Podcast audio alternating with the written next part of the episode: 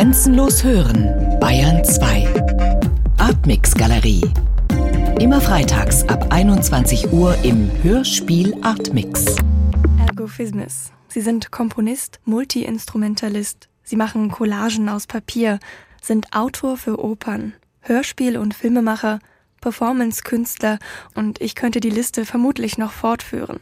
Über 300 Stunden Audio und Video haben sie produziert. Darunter sind Projekte für die Tate Modern oder der Royal Festival Hall.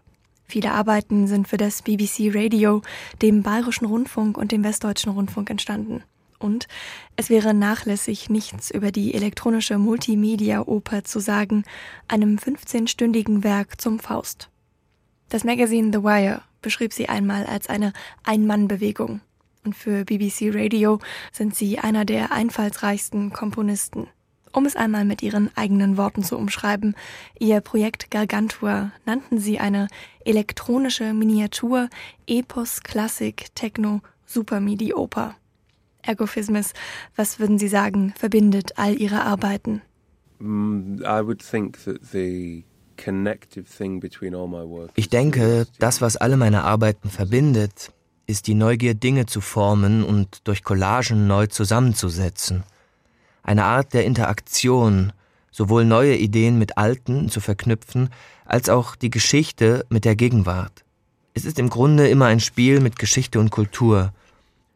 Musik war dabei immer schon sehr zentral für mich. In den letzten zwei Jahren habe ich mich jedoch auch anderen neuen Dingen zugewandt.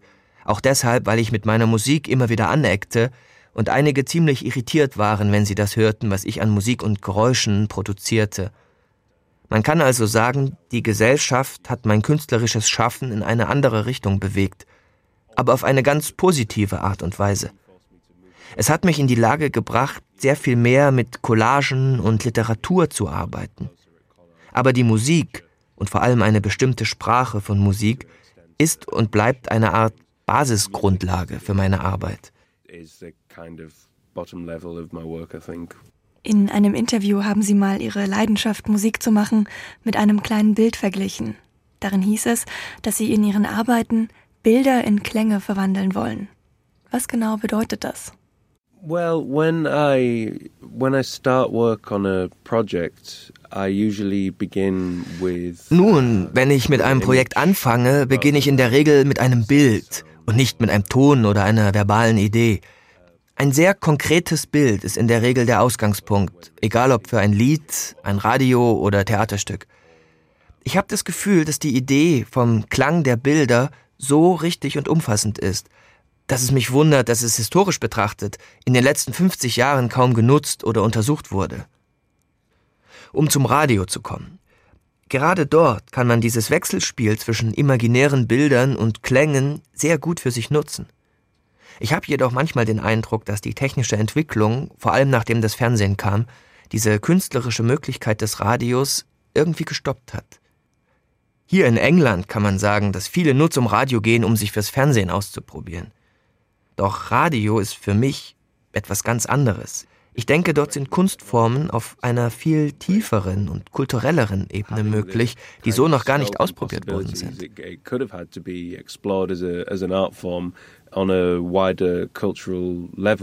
Wie erklären Sie sich diese Faszination für das Radio und auch für Hörspiele? Well,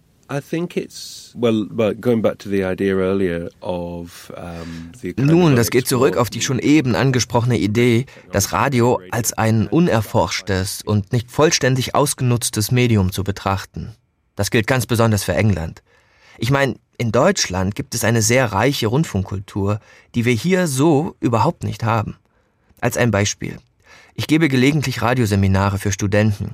Und wenn ich sie frage, was Radio für sie bedeutet, sagen sie DJs, Gespräche, Lieder und vielleicht ein paar Dokumentationen. Aber niemand sieht Radio als das, was es tatsächlich ist und was Radio sein könnte. Für mich ist es ein Ort, an dem es möglich ist, mehr als in jedem anderen Medium, jede beliebige Geschichte zu erzählen. Was auch immer Sie für Bilder brauchen in dieser Geschichte, es ist im Grunde alles machbar, ohne diese riesigen Budgets, denn es macht keinen großen finanziellen Unterschied, ob der Handlungsort in einem Laden um die Ecke ist oder auf dem Mond. Und das ist genau das, was mich bewegt am Radio machen. what I find really exciting about radio. Hatten Sie eine Art Schlüsselmoment bei einem bestimmten Hörspiel? There was when I was a kid, I used to listen to this radio show from the 1950s called The Goon Show. Als ich ein Kind war, habe ich oft diese eine Radiosendung aus den 50ern gehört. Sie hieß The Goon Show. Es gab eine Folge, in der alle Leute in der Wüste festsaßen. Sie redeten über plötzliche Luftspiegelung mitten in der Wüste und wurden gewarnt, dass diese Begebenheiten nicht real seien, obwohl sie sichtbar wären. Trotz allem gelangten sie schließlich zu einem Haus, einem richtigen Haus. Sie gingen hinein, konnten Wasser aus dem Wasserhahn trinken, konnten sich satt essen, aber dann, nach und nach, verblasste das Trugbild und sie realisierten, dass sie diese Illusion verlieren. Und dann hörte man nur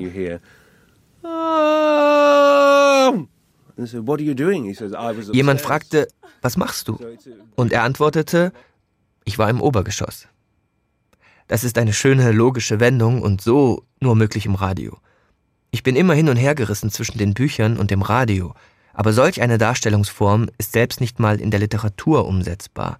Ich denke, zurückblickend kann ich sagen, dass in diesem Moment in meinem Leben eine Art Schalter umkippte und mich seither das Radio faszinierte.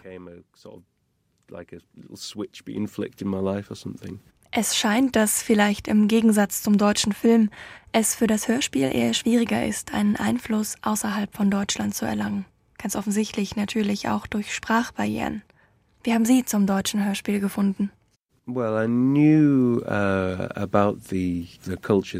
Ich kannte die deutsche Hörspielkultur schon eine Weile. Und nachdem ich jahrelang für BBC Radio gearbeitet hatte, stellte ich fest, dass ich an einen bestimmten Punkt gelangt war, an dem es irgendwie schwierig wurde, dort die Stücke zu machen, die ich machen wollte – und wissend um die Spielformen des Radios, die in Deutschland möglich sind, habe ich mich mit einem Freund in Verbindung gesetzt, der ebenfalls Hörspiele in Deutschland macht. Das war Felix Kubin.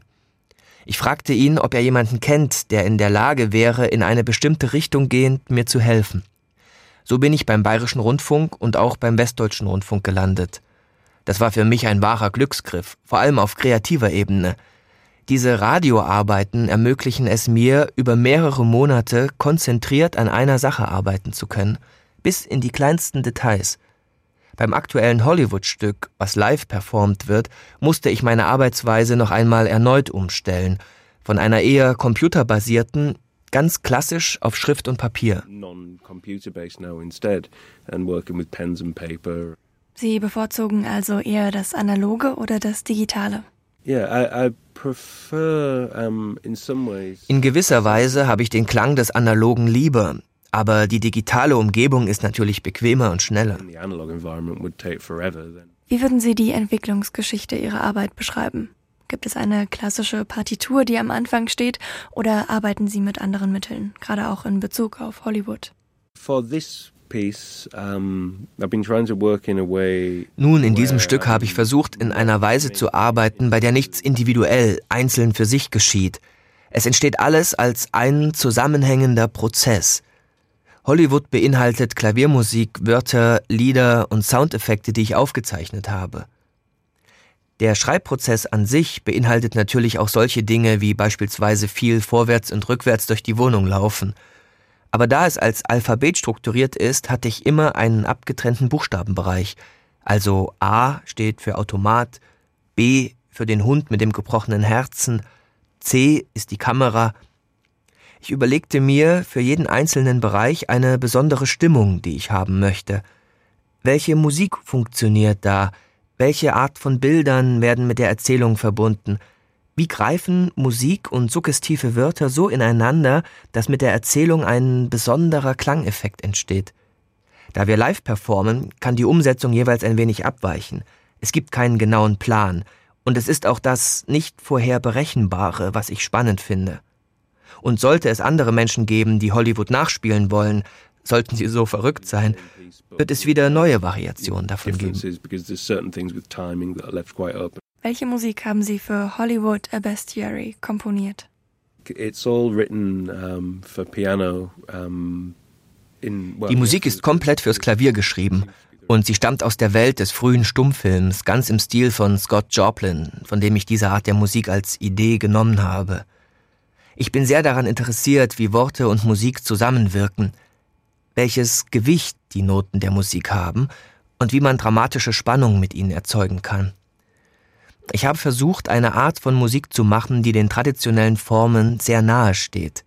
Für mich hat jede Note ein bestimmtes Gewicht, ganz ähnlich wie bei einem guten Text, bei dem jedes Wort in genau der richtigen Art und Weise sitzt. Ich habe versucht, jede Note in Beziehung zu setzen zu den Worten, die Musik als eine Grundlage für den Text. Nur so, denke ich, kann ein sehr präzises Zusammenspiel gelingen. Warum haben Sie als Struktur das Alphabet gewählt? Well, I knew that I wanted to do this uh, bestiary. Nun, ich wusste, dass ich dieses mittelalterliche Bestiarium machen wollte, denn es stellt eine Art Querschnitt der damaligen Welt dar und zeigt zugleich, wie die Menschen die Welt wahrgenommen haben. Und da das frühe Hollywood für uns zu einer Art Mythos geworden ist, verhält es sich in ganz ähnlicher Weise wie unser Verhältnis zur mittelalterlichen Zeit. Ich beschloss daher, die Welt des frühen Hollywoods zu erkunden, aber nicht durch Menschen, sondern durch Tiere. Die A bis Z-Struktur schien mir eine sehr einfache Montagevorgabe. Zu Beginn des Projekts mochte ich auch die Vorstellung, dass die Arbeit einfach durchstrukturiert ist. Denn auch wenn man das vielleicht nicht sofort erkennt, aber meine Arbeit ist sehr strukturiert. Sie machen sowohl viele Soundcollagen als auch Mashups. Inwieweit hat die digitale Klangverarbeitung Ihre Arbeit beeinflusst? Oh, yeah, I do. I've, I've done lots and lots of sound collage and sampling. I, I don't really see the difference. Ich mache viele Soundcollagen und Sampling. Ich sehe da keinen Unterschied zwischen dem Arbeiten mit einer Soundcollage oder aufgenommenen Instrumenten. Ganz besonders, wenn man in einem Computerumfeld produziert, wo du jeden Sound einfach in diese Timeline des Programms packst. Ich glaube in einer Weise an diese Collagen, weil sie Besonderes und Rares zutage bringen. Ich bin nicht daran interessiert, dem Ganzen eine Art geistigen, intellektuellen Sockel zu geben. Es ist wohl ein Zeichen unserer Zeit, dass es so viele Mash-up-Künstler gibt. Und ich denke, wir haben das Recht, diese geballten Informationen, die uns bombardieren, auch plündern zu dürfen. Und der Grund, warum ich es für mich nutze, ist dieses Interesse daran, aus etwas Altem etwas Neues, Unerwartetes entstehen zu lassen sing in different ways with, with other things. Welche Art von Musik inspiriert Sie, beziehungsweise lässt Sie dieses eben beschriebene Unerwartete denn finden? My uh, dad was an organist mein Vater war Organist in Nordostengland und spielte jeden Abend in den Arbeiterclubs. Sie gaben ihm ein Blatt mit Noten in die Hand und er spielte drauf los. Tagsüber gab er Orgelunterricht bei uns zu Hause. Man kann also sagen, unser Haus war immer voll von Orgelmusik. Egal wohin man ging, entfliehen konnte man ihr nicht. Später kam meine Mutter hinzu, die meinen Vater singend an der Orgel begleitete in den Arbeiterclubs. Das hat mich natürlich geprägt. Der Orgelunterricht meines Vaters war kein klassischer Klavierunterricht, wo man Bach spielt und alle Noten sortiert vor einem liegen. Stattdessen hat der Organist Noten für die Melodie und dazu werden einfach die Akkorde gespielt. Eines Tages, ich war, denke ich, um die zehn, fragte ich meinen Vater, wie genau das alles funktioniert. In etwa zehn Minuten erklärte er mir alles. Dieser Akkord funktioniert so, dieser so. Die Leute, die zu diesen Stunden kamen, spielten alle unterschiedliche Variationen des gleichen Stückes, jeder auf seine ganz eigene Weise. Ich denke, so wurde ich unweigerlich schon in jungen Jahren quasi geschult, ein Ohr für die musikalische Sprache zu bekommen. Mit zehn war ich ein klassischer Heavy-Metal-Junge. Mit 13 dann leidenschaftlicher Mozart-Hörer. Zu diesem Zeitpunkt entschloss ich mich, als 13-Jähriger Opernkomponist zu werden. Mit 15 hasste ich dann so ziemlich jede Musik und konnte nichts mehr von all dem hören. Und ich denke, mit 19, 20 habe ich mit all dem weitergemacht. Und da habe ich auch das Multitracking am Computer für mich entdeckt und all diese Sachen.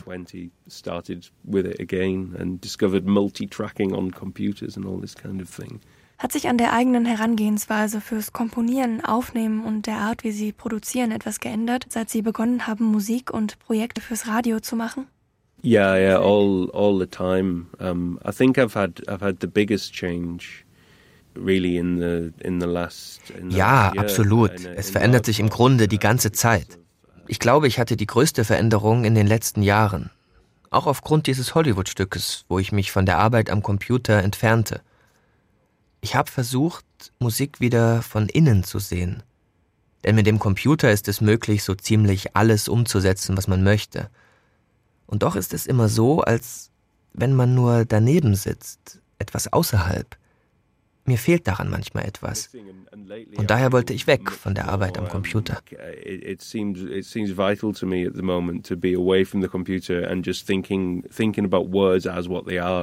Glauben Sie denn, dass der Einfluss des Internets unser Verständnis von Musik verändert?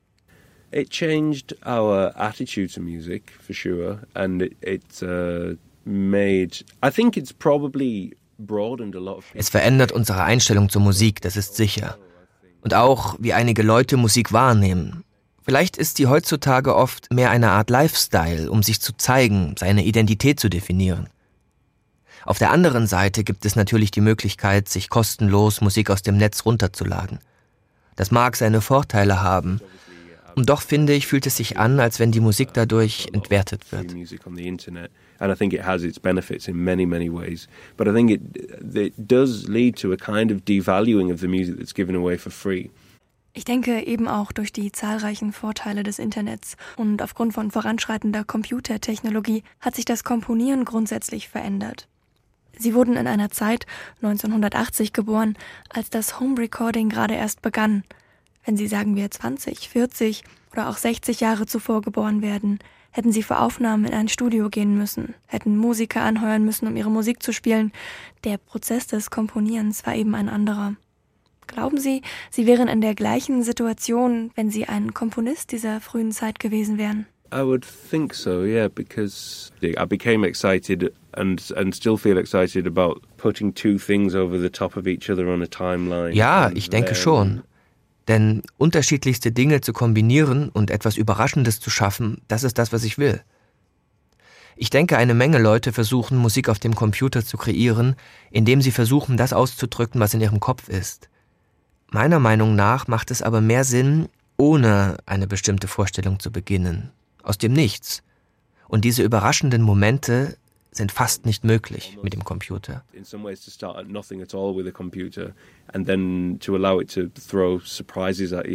Ihre Arbeit ist sehr vielfältig. Opern, Klangkunst, Hörspiel, Live-Shows. Gibt es etwas, das Sie noch nicht ausprobiert haben, aber sehr gern machen würden? Well, um, at, at the moment I kind of I'm I'm quite happy in the direction that I'm going. Im Moment bin ich ganz glücklich mit meiner Richtung. Ich mag es, die Grenzen eines Mediums zu ergründen, denn ich habe das Gefühl, jedes Medium ist einerseits so überladen und man findet andererseits dennoch Nischen, wenn man danach sucht. Wenn Sie sich die jungen Menschen an der Uni anschauen, dort geben Ihnen Ihre Lehrer nur klar definierte Muster vor. Aber was Sie nicht sagen ist, schaut euch die Formate genau an und spinnt sie weiter. Das ist einer der Gründe, warum ich angefangen habe, diese Homemade-Operas zu machen. Ich habe einfach nichts Vergleichbares auf dem Markt gefunden. Ich glaube, gerade in den letzten zehn Jahren hat sich da etwas verändert. Wenn du früher etwas anders oder sonderbar warst, dann war man in der Theaterszene eher skeptisch und hat gezögert. Aber heutzutage, gerade auch weil es von allem zu viel gibt in dieser Internetwelt, kommen die Menschen zurück zu der Idee, gern überrascht zu werden und sich auf Dinge einzulassen, die ihnen erstmal noch nicht so vertraut erscheinen. The overload of the of the internet world, people are getting back to the idea of being pleasantly surprised by things that they don't necessarily recognize immediately.